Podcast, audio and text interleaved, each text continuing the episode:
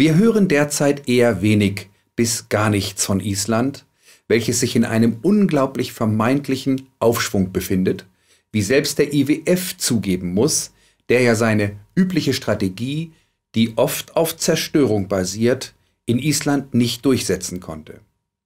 Genau diese IWF-Reaktion sollte uns zum genaueren Hinsehen motivieren. Aber der Reihe nach.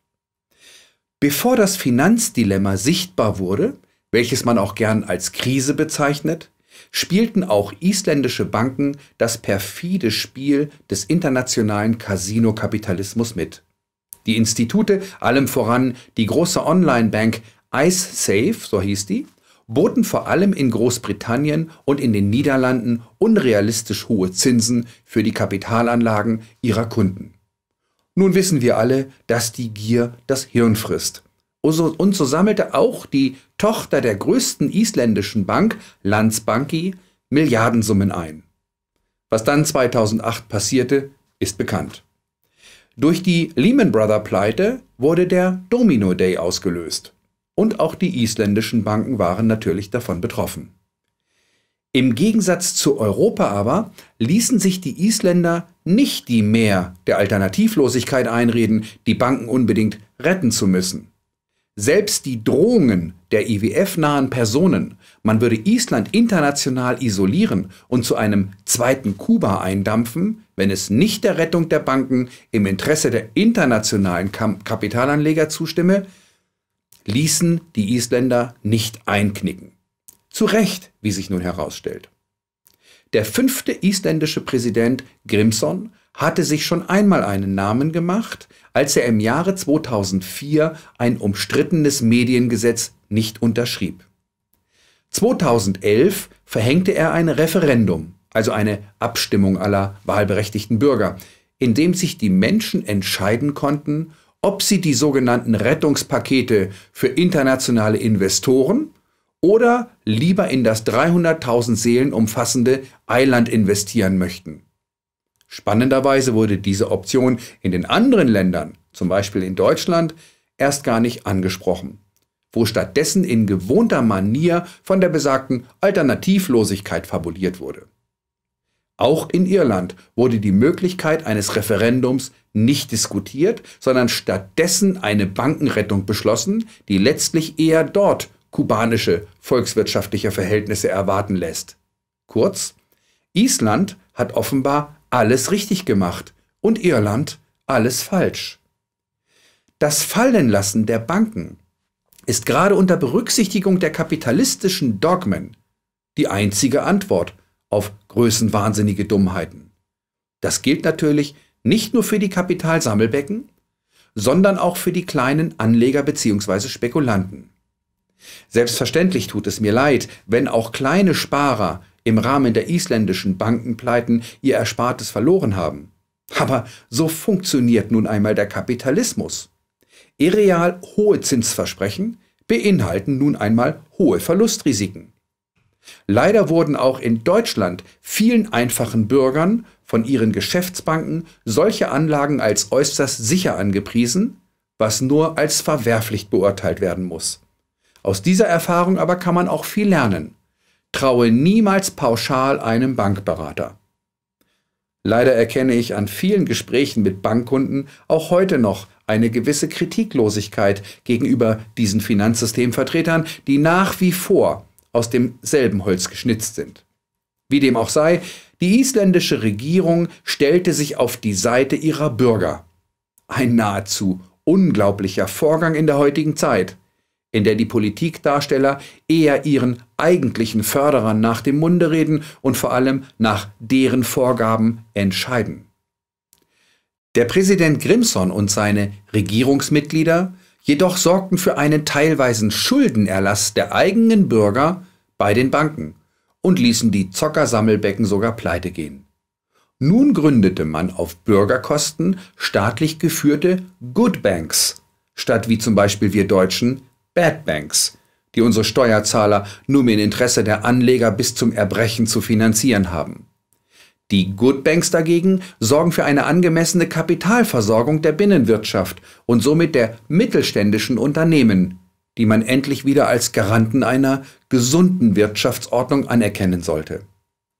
Das Ergebnis kann sich, wenn man einmal die Messlatte der bestehenden Ordnung anlegt, sehen lassen.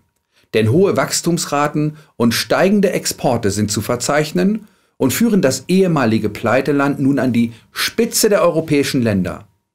Eine Massenarbeitslosigkeit, die ja im bestehenden System ein großes Unheil darstellt, wurde verhindert und der Sozialstaat gerettet. Spannenderweise lobt nun der IWF die Erfolgspolitik der isländischen Regierung. Mehr noch, er spricht offen von einem Erfolgsmodell, welches Schule machen könnte. Spätestens hier sollten wir aufhorchen.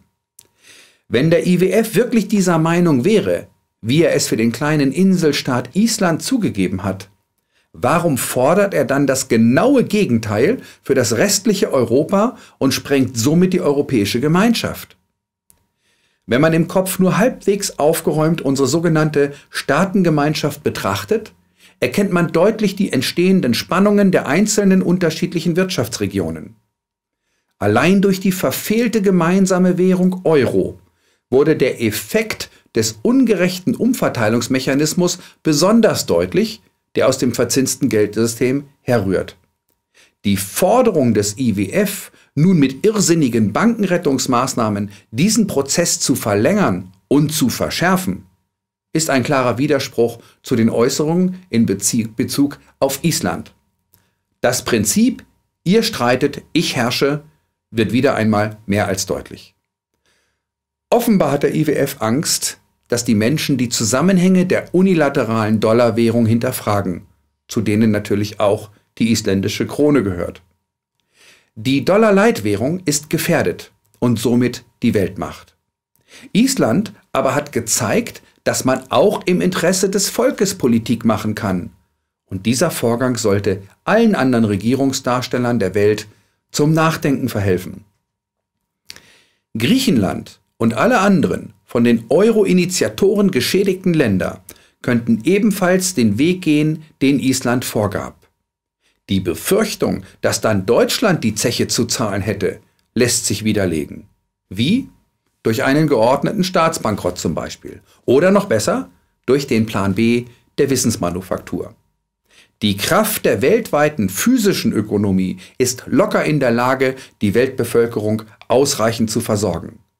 Die Einführung einer kompletten Neuordnung unserer sozialökonomischen Systeme kann in Anbetracht der isländischen Erfolgspolitik jetzt wunderbar diskutiert werden. Würde Island allerdings in dem jetzigen Gesamtsystem verbleiben, könnte man in Kürze wieder schwere Zeiten prognostizieren. Zwar geht die Wirtschaft nun wieder aufwärts, aber die von der Regierung im Jahr 2008 eingeführten Devisenkontrollen sorgen dafür, dass die ausländischen Gelder deren unkontrollierten Abfluss man verhindern will, nun in den isländischen Immobilienmarkt fließen. Man verzeichnet schon jetzt massive Preiserhöhungen der Häuser auf der Insel. Die steigenden Inflationsraten treiben den Immobilienmarkt ebenfalls in die Höhe, da immer mehr Menschen in das Bodengold flüchten. Steigende Hypothekenzinsen, um den entstehenden Preisblasen Einhalt zu gebieten, wäre wohl die Folge. Dabei wäre dann vor allem die einheimische Bevölkerung von den steigenden Finanzierungskosten betroffen, denn die ausländischen Kapitalinhaber brauchen eher keine Fremdmittel. Wir erkennen wieder einmal das systemische Dilemma, wenn man die eigentliche Machtfrage berücksichtigt. Man sieht, dass Island nun neue schwere Zeiten drohen und man diese eventuell entstehende Misere dann der angeblich verfehlten Politik des Präsidenten Grimson anlasten könnte. Das wäre natürlich ein völlig falsches Signal, denn der erste Schritt der Regierung unter dem amtierenden Präsidenten, der immerhin durchbrachte, die verantwortlichen Bank Bankmanager vor Gericht zu zerren, statt die Banken zu retten, kann man wohl nur als richtig bezeichnen. Was wäre nun anzuraten, falls man das Interesse der europäischen Völker überhaupt im Auge hat? Alle Bankenrettungspakete waren unsinnig, da wir uns in einem Dilemma befinden und nicht in einer Krise. Eine Krise suggeriert ein aus dem Lot geratenes Gleichgewicht, welches man mit althergebrachten Methoden wiederherstellt. Ein Dilemma führt immer zu einem Chaos, egal ob man den falschen Weg geht, umkehrt oder auf der Stelle verharrt. Dieser aus meiner Sicht bestehende Zustand ist allerdings auch ein wunderbarer Nährboden für völlig neue Gedankengänge, die wir mit dem Plan B auf dem Weg brachten. Einstein erkannte schon, dass es wenig Sinn macht, ein und denselben Laborversuch ständig zu wiederholen, in der Hoffnung, beim nächsten Mal vielleicht ein anderes Ergebnis zu bekommen. Das herrschende System hat nachweislich versagt. Die Gründe für diese sehr klare Aussage liegen deutlich vor uns.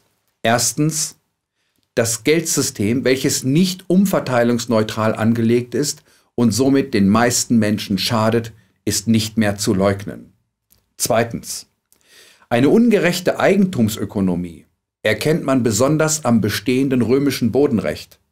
Man kann zum Beispiel ein schuldenfreies Grundstück nicht sein eigen nennen, da man weiterhin Grundsteuern darauf zu entrichten hat. Ein Systemausstieg und somit eine tatsächliche Freiheit ist also nicht möglich, während bestimmte kapitale Marktteilnehmer diese Eigenschaft zur Anhäufung von Großgrundbesitz nutzen. Drittens. Ein bestehendes bedingungsloses Spitzeneinkommen bedient nur eine ultrareiche kleine Minderheit der Gesellschaft, die von den arbeitenden Menschen, sprich Arbeitnehmern und Unternehmern, geschaffen werden muss. Und viertens, die bestehende propagandistische Presselandschaft ist unternehmerisch angelegt und somit auf Profit. Dadurch kann eine Pressefreiheit zwar gesetzlich verankert, aber niemals real umgesetzt werden. Die Wissensmanufaktur geht genau auf diese Punkte ein, um sie dann im Rahmen eines auf dem Zusammenspiel von vier Komponenten basierenden Plan B ins Gegenteil zu verkehren.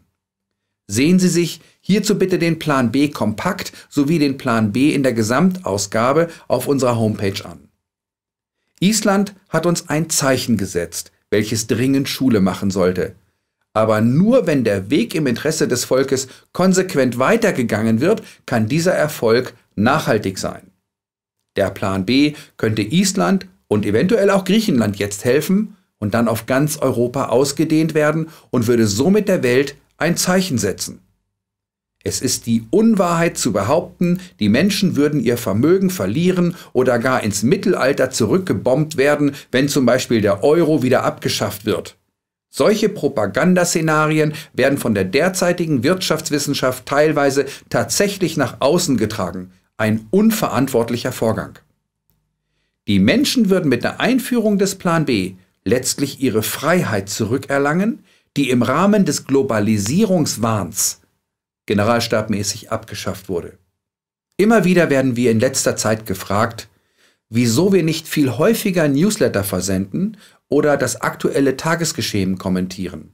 Nun machen wir uns Folgendes bitte klar. Vor 200 Jahren entsprachen alle neuen Informationen im Leben eines Menschen ungefähr der Masse an Nachrichten in einer heutigen durchschnittlichen Tageszeitung. Die Informationsflutung macht uns letztlich krank und wir verlieren den Überblick.